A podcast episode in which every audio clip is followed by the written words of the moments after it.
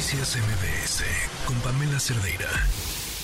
Les platicábamos ayer sobre estas tres fechas que ya se definieron para los debates rumbo a la presidencia, los tres lugares donde se llevarán a cabo, los formatos. Nos acompaña en la línea Carla Humphrey, consejera del Instituto Nacional Electoral. Carla, ¿cómo estás? Muy buenas tardes. Hola, buenas tardes. Un gusto saludarte eh, a ti y también a tu audiencia. Oye, a ver, eh, leía eh, muy interesantes declaraciones tuyas, de hecho, diciendo que lo que buscaban con estos formatos era la participación de la ciudadanía en las preguntas. Pero si nos pudieras explicar un poco más cómo, cómo llegaron a estas conclusiones y por qué van a ser así. Eh, como bien señalas, pues eh, desde septiembre se conformó la Comisión Temporal de Debates e hemos, hemos ido eh, construyendo una serie de acuerdos para la organización de los debates. Establecimos primero algunos criterios básicos, algunas reglas que fueron aprobadas en Consejo General. Aprobamos tres formatos distintos que denominamos A, B o C.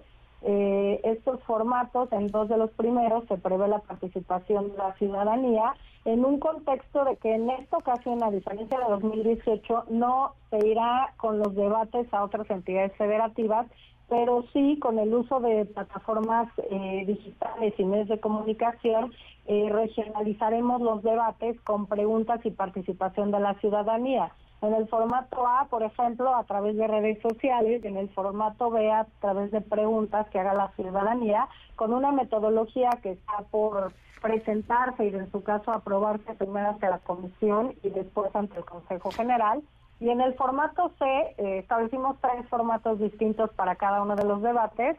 Eh, hay un elemento también innovador que es un cara a cara, es decir, es una posibilidad de que eh, las y los candidatos se pregunten de manera directa eh, en la última parte de este formato. En este sentido, eh, aprobamos el día de ayer, eh, pues digamos, unimos tres cosas.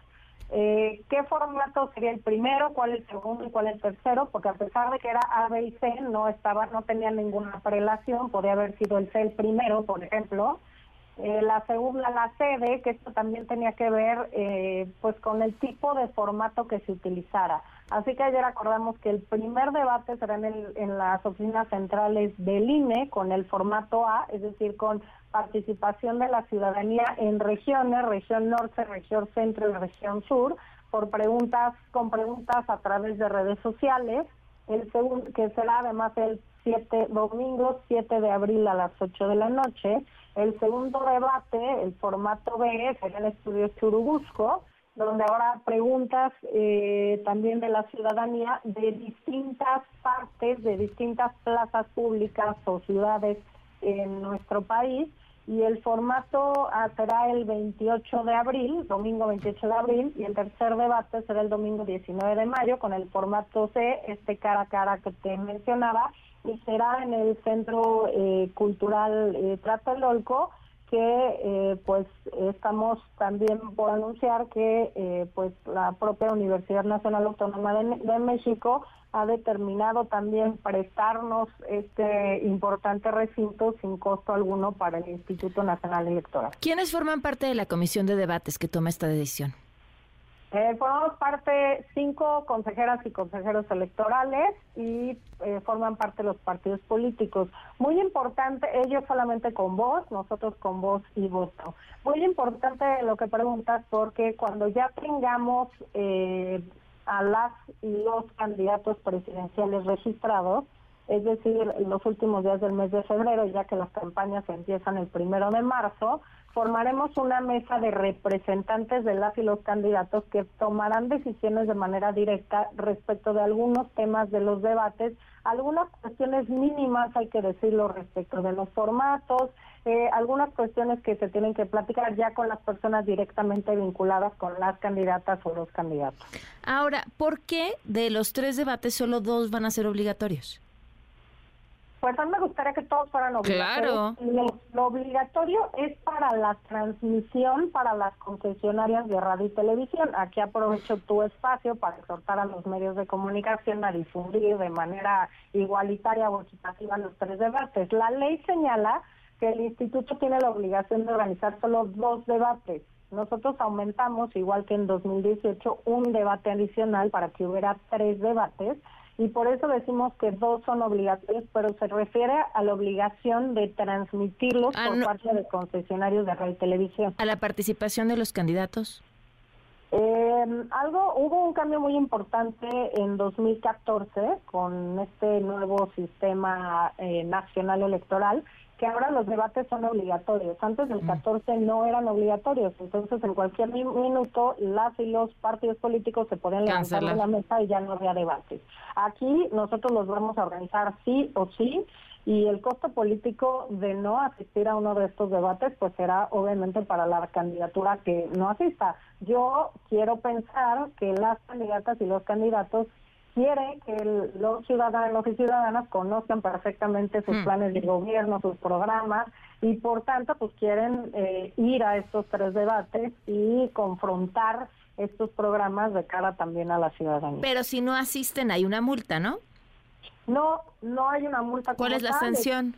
Estamos, no, la sanción es un cargo, la obligación está hecha y así lo señala la ley para que los el INE organice estos debates. No hay sanción para las candidaturas. Estamos también platicando a algunas consejeras y consejeros sobre la posibilidad de establecer alguna sanción, precisamente para que pues las y los candidatos cumplan con su obligación de informar a la ciudadanía y eh, también facilite la emisión de un voto eh, razonado e informado yendo y participando en cada uno de sus tres ah, pues, pero, pero hoy si no van, o sea, como están las cosas hoy, si no van, si Xochitl Galvez decidiera no presentarse un debate, no pasa nada. Electoralmente no hay una sanción asociada. Como te decía, estamos pensando en en algún este acuerdo del Consejo General establecer alguna sanción, pues como medida también a eh, contribuir a la emisión de un voto razonado, a emitir, a aumentar la participación ciudadana en las elecciones, a contribuir a informar sobre el plan de gobierno, pero como tal no hay una sanción asociada a este tema. Eh, Carla, preocupa muchísimo, eh, por, por, ejemplo, que en el caso A y B de los formatos de los debates se convierta en lo que se convirtió el último debate del Estado de México, es decir, como se limitan a preguntas enviadas por parte de la gente, pues ya si contestan, si contestan a medias, si lo que contestan es una mentira, no pasa absolutamente nada.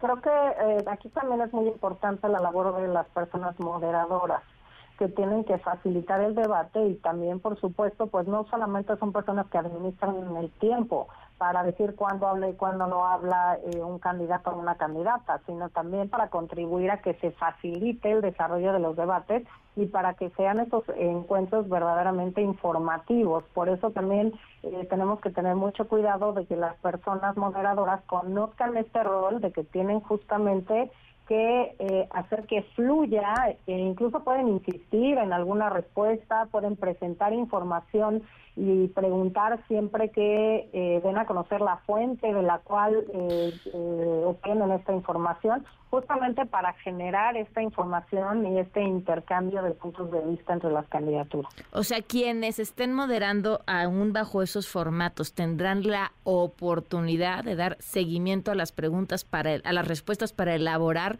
nuevas preguntas o pedir que contesten bien lo que se les preguntó. Sí, sí habrá esa posibilidad porque justamente lo que buscamos es pues que sean frescos, que sean formatos innovadores y la creo que lo central para todas y para todos ciudadanía y autoridades electorales, pues es que eh, podamos informarnos todas y todos de, de los programas y planes de cada una de las candidaturas. Y en eso también va a ser muy importante los formatos que hemos aprobado, pero también la, la labor de las personas moderadoras y obviamente la participación de las y los candidatos.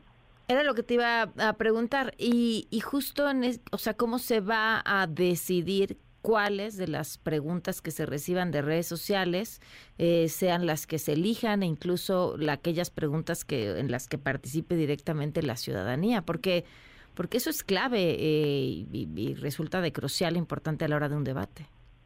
Eh, sí, estamos estudiando esta metodología para estas dos formas de, interacción con la ciudadanía, con redes sociales y con preguntas hechas por los, ciudadanos, para, en primer lugar, pues no ser nosotros ni quienes escojamos a las personas que hagan estas preguntas y, por supuesto, tampoco las preguntas que recibamos en redes sociales.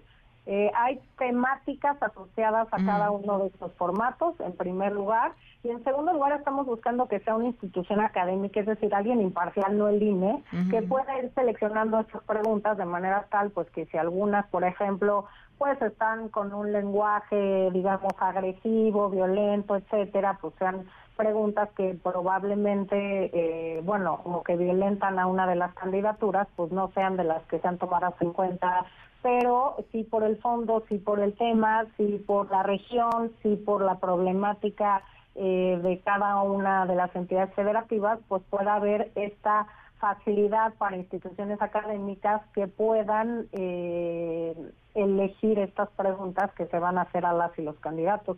Si no queremos que sea el INE y que luego eh, pues pueda pensarse que pudo haber un sesgo o alguna preferencia, así que preferimos tener una metodología aprobada. La veremos en próximas semanas, primero eh, en la comisión y con los partidos políticos, para también después elevar estas dos metodologías a Consejo General. Perfecto, pues estaremos al tanto. Vaya reto, ¿eh? Porque vaya que los partidos les gusta no, no, no ponerla fácil, al menos no en el ejercicio democrático ideal que esperamos de los debates con los antecedentes que se tienen ya de los debates presidenciales. Muchísimas gracias por habernos tomado la llamada. Muchas gracias a ti y creo que los medios de comunicación son muy importantes justamente para... ¿Otra vez? Otra vez perdimos la llamada.